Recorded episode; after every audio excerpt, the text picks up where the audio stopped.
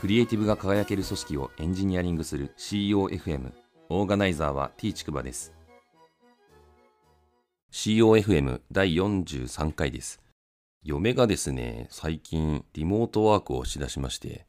私はですね、もともとあの、会社の方針で早々とですね、コロナウイルスの影響でフルリモートワークっていうことで推奨されてたんで、自宅で仕事やってたんですけど、まあ、嫁もですね、ちょっと遅れてリモートワークになってですね、困るのがですね、打ち合わせの時なんですよね。センシティブな話もするし、会社が違うので、私と嫁の間の会社間でですね、NDA 結んだ方がいいんじゃないかななんて 思ったりします。リモートワークがいろいろと普及してて、こういったなんか具体的な悩みがですね、全国で行われてるんじゃないかなみたいなのを ちょっと感じたりしてます。本日の配信テーマなんですけど、モンテッソーリ教育をテーマに配信したいと思います。モンテッソーリ教育ですね、ウィキペディアにこのような記述があります。基本的にあのイタリアのですね、ローマの精神科医のマリア・モンテッソーリっていう方がですね、20世紀の前半ぐらい、1907年ぐらいだったかな、に知的障害者向けに確立した教育方法をですね、一般的に体系化したものっていうふうに言われています。特徴としてはですね、子供の中の自発性を重んじるっていうことが言われていて、このような記述があるんですね。どの子供にもある知的好奇心は何よりその自発性が尊重されるべきで、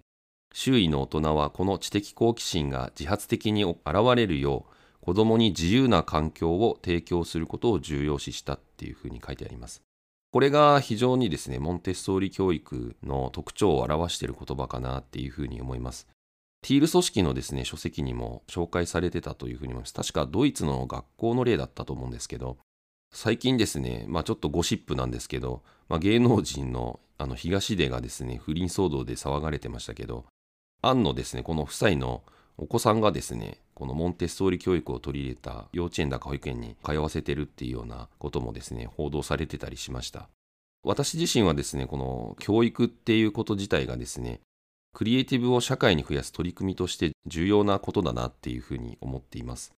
で、私自身がですね、結構教育に携わった経験が、まあ、だいぶ昔なんですけど、ありまして、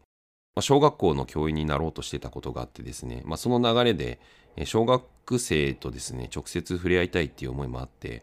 一応通信教育のですね、大学にま受講しながら、その間ですね、中学受験指導の塾講師として、まあ、算数を教えてました。大体小学4年生か5年生ぐらいを教えることが多かったんですけど、小学校の母校にですね、教育実習に1ヶ月間行ったりもしました。子供たちと接してて思ったことなんですけど、発達の得て増えてによってですね、学習方法を分けないと、理解がままならない人がいるんだなっていうことがですね、思うことでした。例えばですね、勉強の仕方って人によって様々で、例えば一つの英単語を覚えるみたいな話も、書いて覚える人もいれば、目で見て覚えるっていう人もいれば、いろんな方法があると思うんですよね。例えば算数にしてもですね、図形をその空間上にこうパッと想像できる人もいれば、数字の処理が得意な人もいれば、決まったその処理をですね、繰り返しやるみたいなのが得意な人もいれば、様々なんですよね。人によって違うみたいな感じです。まあ、このモンテッソーリ教育というかですね、まあ、教育全般に私は通じると思うんですけど、既存の教育方法だとですね、なかなか確一性を過度に求めるっていうところがあってですね、これがやっぱり良くないなっていうふうに思います。まあ、さっき言ってたその発達の段階とかですね、まあ、得て増えてみたいなところって人によって全然バラバラだったりするので、まあ、それであの確一的にですねこういう形で勉強しなさいみたいなのを押し付けてもですね、うん、苦手な方法を押し付けられた子はですね、一向にその得意になれないっていう状態でですね、余計にその自分を否定する強化の方向に行っちゃって、まあマイナスにしかならないんですよね。これはなんか結構大きな問題だなっていうふうに私自身は思いました。私がこの教育に携わっていた時はですね、15年ぐらい前の話になるので、15年以上前か、になるので、まあ、だいぶ古い情報でですね、止まってる可能性あるので、まあ、現状はもっと改善されてることを期待したいなというふうには思うんですけど、確一性をですね、まあ、過度に求めないというところは教育として重要なポイントなんじゃないかなっていうふうにも思います。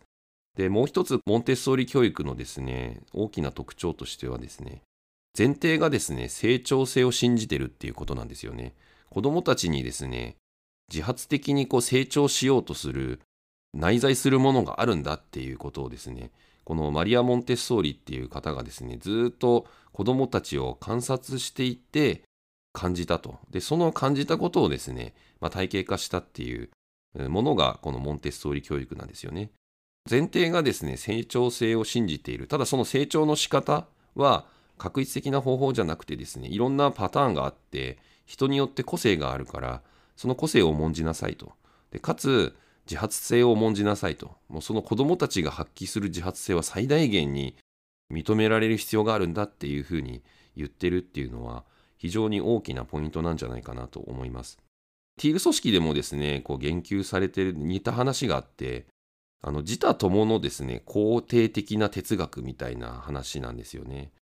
例えば社長がですね会社員はサボるものだっていうふうに見るとその会社組織のこう構成する人たちはあのサボるっていう姿を現じてくるっていうふうに言うんですよね。逆に言うとその社員はあの信じてみんなあの勤勉に頑張るものだっていうふうなことを信じてみると